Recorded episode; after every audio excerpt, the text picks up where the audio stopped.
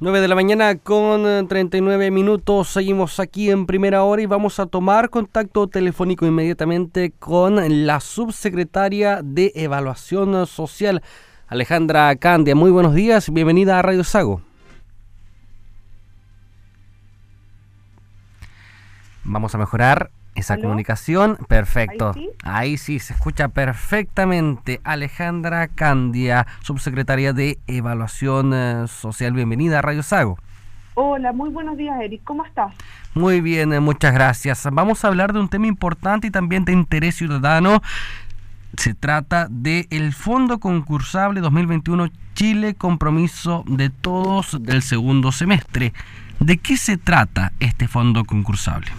Bueno, lo primero que todo agradecer el contacto porque efectivamente estamos acá en una campaña de difusión de un fondo muy relevante para el Ministerio y para el Gobierno porque por mandato del presidente Piñera eh, ya estamos en una segunda etapa del 2021 y partimos el 2020 para poder fortalecer el rol de la sociedad civil, el tremendamente relevante rol de la sociedad civil en esta pandemia. El poder eh, ocupar, ¿cierto? Este, este es un concurso que ya existía, pero a través de este concurso poder aumentar los recursos disponibles para eh, fundaciones y corporaciones en aquellos proyectos ciertos relacionados con la superación de la pobreza y en particular aquellas acciones que eh, que permitan solucionar problemas que han aparecido, se han acrecentado producto de la pandemia. Estamos hablando de cerca de 3.600 millones a repartir, además de 500 millones en materia de línea de evaluación eh, y estamos hablando, ¿cierto?, de tal como te decía, fundaciones y corporaciones que pueden postular a proyectos de hasta 30 millones de pesos, un apoyo que sin duda es fundamental para poder eh, fortalecer el rol tan importante que a nivel local y territorial realiza la sociedad civil en mejorarle la vida a las personas y en este sentido una acción colaborativa al rol de lo que hace el Ministerio. Cuando hablamos de proyectos para la superación de la pobreza, ¿de qué hablamos específicamente? Bueno, muy buena pregunta, Eric. Efectivamente, el, proyectos para la superación de la pobreza, estamos hablando, ¿cierto?, de proyectos que busquen apoyar, por ejemplo, la generación de ingresos o el apoyo a grupos vulnerables, como lo es eh, eh, mujeres, niños, niñas, adolescentes, adultos mayores, eh, personas, ¿cierto?, en situación de discapacidad, indígenas, que han tenido problemas, han tenido una, una complejidad probablemente adicional en esta pandemia y que requieren de apoyo. Entonces, acá las fundaciones, hay muchas fundaciones en la región, eh, en, la región, ¿cierto?, eh, de los lagos que, están ejerciendo eh, un rol tremendamente relevante que se ha tenido que fortalecer en esta pandemia, que requieren de nuestro apoyo, y este es el compromiso del presidente, a, a entregarles recursos a los proyectos que participen, ¿cierto? Son hasta 30 millones de pesos si el proyecto es de carácter regional, 50 millones de pesos si el proyecto es de carácter interregional, ¿cierto? Y con un fomento también, tal como te decía, la superación de los problemas eh, de la pandemia, eh, en lo que es la línea de superación de la pobreza, y también, ¿cierto?, a fomentar eh, un concepto que puede sonar muy etéreo, pero que es muy sencillo, y que es la cohesión social, que es buscar generar asociatividad, generar eh, participación ciudadana, algo que las fundaciones hacen cotidianamente. Bueno, la pobreza es un tema en nuestro país. Subió hasta el 10,8% en el año 2020, cuando estábamos en plena pandemia. ¿Cómo se supera esta situación cuando aún seguimos en un estado de COVID-19? Bueno, eh, estamos muy convencidos, ¿cierto?, de que una de las herramientas fundamentales es la generación de empleos en los más vulnerables o de oportunidades que permitan fomentar la incorporación laboral. Esto implica no necesariamente un nuevo puesto de trabajo, sino que herramientas como ayuda con los cuidados, ¿cierto?, de personas que se han visto imposibilitadas de salir a trabajar producto de que están a cargo de ya sea un menor de edad o una persona con dependencia, una persona con discapacidad. Ese tipo de apoyos resultan fundamentales para poder generar estas oportunidades laborales que son tan fundamentales para la superación de la pobreza pero sin duda, ¿cierto? También en un marco donde, si bien hoy día estamos en una especie de veranito de San Juan en materia eh, sanitaria, es importante también seguir cuidándonos y por eso que hoy día las fundaciones y corporaciones juegan un rol fundamental que queremos fomentar. Eh, se puede postular, Eric, hasta el 13 de agosto. Revisen la página web del ministerio donde están todos los requisitos para poder postular eh, en las fundaciones y corporaciones. La página web es www.sociedadcivil.com Ministerio de Desarrollo Social.gov.cl para que ahí en, los fondos concursables y en el lanzamiento, ¿cierto?, del segundo semestre del Chile Compromiso de Todos, puedan revisar los requisitos, antecedentes que son necesarios y que estamos esperando antes del 13 de agosto a, a poder recibir la solicitud y poder entregar estos recursos de tanta relevancia para quienes sin duda juegan un rol fundamental en esta pandemia. Obviamente este fondo es importante para las organizaciones y fundaciones, eh, teniendo en cuenta que producto de la misma pandemia, los eh, recursos fueron dirigidos a otros ámbitos, dejando un poco de lado los proyectos de las organizaciones a nivel regional, principalmente con los fondos destinados a estas organizaciones. En el primer semestre, ¿cómo les fue? Bueno, el primer semestre fue, eh, un, ya estábamos repartiendo ciertos recursos muy abundantes y en la región de los lagos eh, fueron adjudicados cinco fundaciones por cerca de 145 millones de pesos.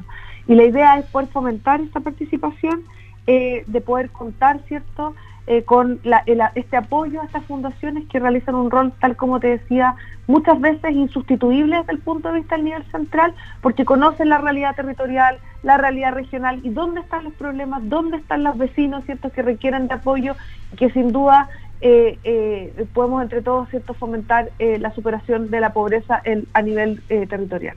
Repitamos por favor quiénes pueden postular y hasta qué fecha se puede postular. Fundaciones y corporaciones sin fines de lucro, ¿cierto? Contarte ahí el detalle. son y también para la línea de evaluación los universidades y también fundaciones y corporaciones que quieran someter a, conocer, a conocimiento proyectos ya existentes. Así que eh, a todas las fundaciones y corporaciones de la región que realizan proyectos, ya sea a nivel regional o interregional, eh, no tengan duda ¿cierto? de inscribirse, solicitar la, la, postulación en www.sociedadcivil, Ministerio de Desarrollo Social.gov.cl y es ahí donde todas las fundaciones que pertenecen cierto al, libro 1 del Código Civil, esto es algo, eh, y que con excepción de las corporaciones municipales, es algo muy específico, pero que ellas, las que nos están escuchando sin duda, reconocen esto, van a poder eh, tener la posibilidad de recibir este apoyo eh, contra un proyecto que son los proyectos que realizan las mismas fundaciones en, en, el, en el territorio y que pueden sin duda contar con un apoyo que puede ser tremendamente relevante en este momento tan difícil en que se encuentra el país. Estamos ah, conversando con Alejandra Candia, subsecretaria de Evaluación Social, parte del Ministerio de Desarrollo Social y Familia. Alejandra, pasando a otro tema, pero siempre con la pandemia, el IFE universal se sigue pagando y eh, obviamente es un aporte relevante para los chilenos. ¿Se puede reiterar hasta cuándo se va a extender este, este bono? Bueno, tal como lo ha señalado el presidente, ¿cierto? Por ahora tenemos un compromiso de entregar el IFE universal hasta el mes de septiembre. Eh, eh, ya hemos entregado, ¿cierto? Junio, este día jueves partimos con los pagos de julio, se entregarán en agosto por este monto que incluso supera la línea de la pobreza, eh, que está llegando a cerca de 6,9 millones de hogares que probablemente este número va a ser superado durante el mes de julio y que durante el mes de septiembre se va a pagar por la mitad del monto. Pero tal como ha dicho el presidente, la ministra Rubilar, el ministro de Hacienda, los apoyos se extenderán todo el tiempo que sea necesario de poder paliar los efectos sanitarios de esta crisis. Eh, ir equilibrando, ¿cierto? Eh, buscando también cómo ya en un mundo donde los efectos sanitarios son menos, eh, menos complejos como estamos hoy día, poder también incorporar elementos de reactivación que acompañen esta entrega de apoyo. Los apoyos seguirán existiendo mientras tengamos crisis sanitaria, pero a medida que esta vaya mainando, al menos el compromiso está hasta el mes de septiembre. Bueno, la voluntad por lo menos está de extenderlo, si es que fuese necesario.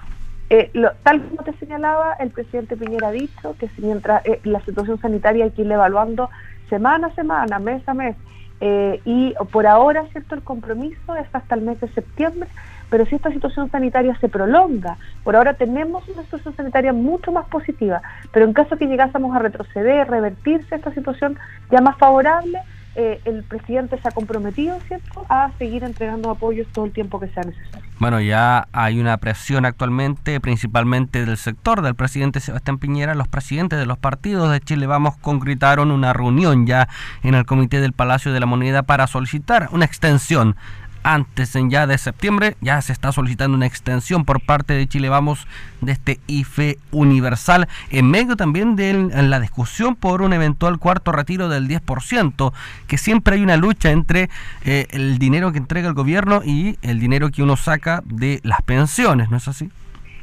Bueno, Eric, yo vuelvo a señalar acá el compromiso que tenemos de parte del gobierno, del Ejecutivo, el presidente lo ha señalado, en repetidas oportunidades, los ministros también, de que nosotros eh, hemos estado construyendo desde el primer día de esta pandemia una red de protección social que se ha ido extendiendo, modificando, ampliando, dependiendo de cómo está la situación sanitaria, pero también tenemos un compromiso de, de parte nuestra de poder eh, eh, recuperar la situación socioeconómica que nuestro país está muy afectada desde el punto de vista del empleo. Entonces seguiremos trabajando en todos los instrumentos que sean necesarios para ir equilibrando y permitiendo que las familias de nuestro país recuperen sus ingresos, protejan su situación y por cierto, si la crisis sanitaria persiste y sigue, el compromiso del presidente está en que estos apoyos, cierto, al menos hasta el mes de septiembre van a ser entregados y luego ir evaluando paso a paso dependiendo de esta situación sanitaria. Subsecretaria, desde el Ministerio de Desarrollo Social tienen alguna proyección. Sabemos que la pandemia es bastante incierta, pero con el proceso de vacunación muy bien ejecutado, ¿se mantiene una proyección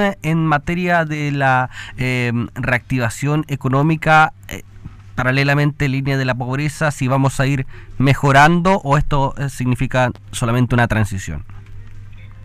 Bueno, acá, eh, eh, tal como te decía, y tú, tú muy bien señalabas, ¿cierto? Esta pandemia, esta crisis sanitaria, es una pandemia que se ha caracterizado por la incertidumbre, pero también tú señalabas que hay ciertos factores que han ido disminuyendo esa incertidumbre, como por ejemplo el exitoso proceso de vacunación, que además hemos estado incentivando, ¿cierto?, desde el Ejecutivo, para lograr una mayor inmunidad que hoy día nos tiene con cifras muy favorables desde el punto de vista sanitario.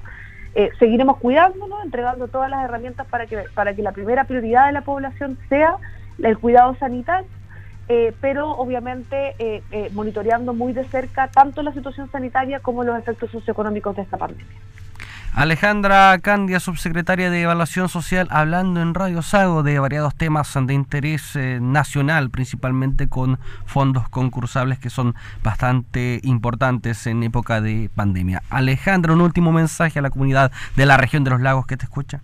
Bueno, a todas las fundaciones e incorporaciones de eh, la región, ¿cierto?, que nos están escuchando, decir que nosotros estamos desde el gobierno, desde el primer día, muy comprometidos con buscar soluciones colaborativas para efectos socioeconómicos tan complejos como los que estamos viendo.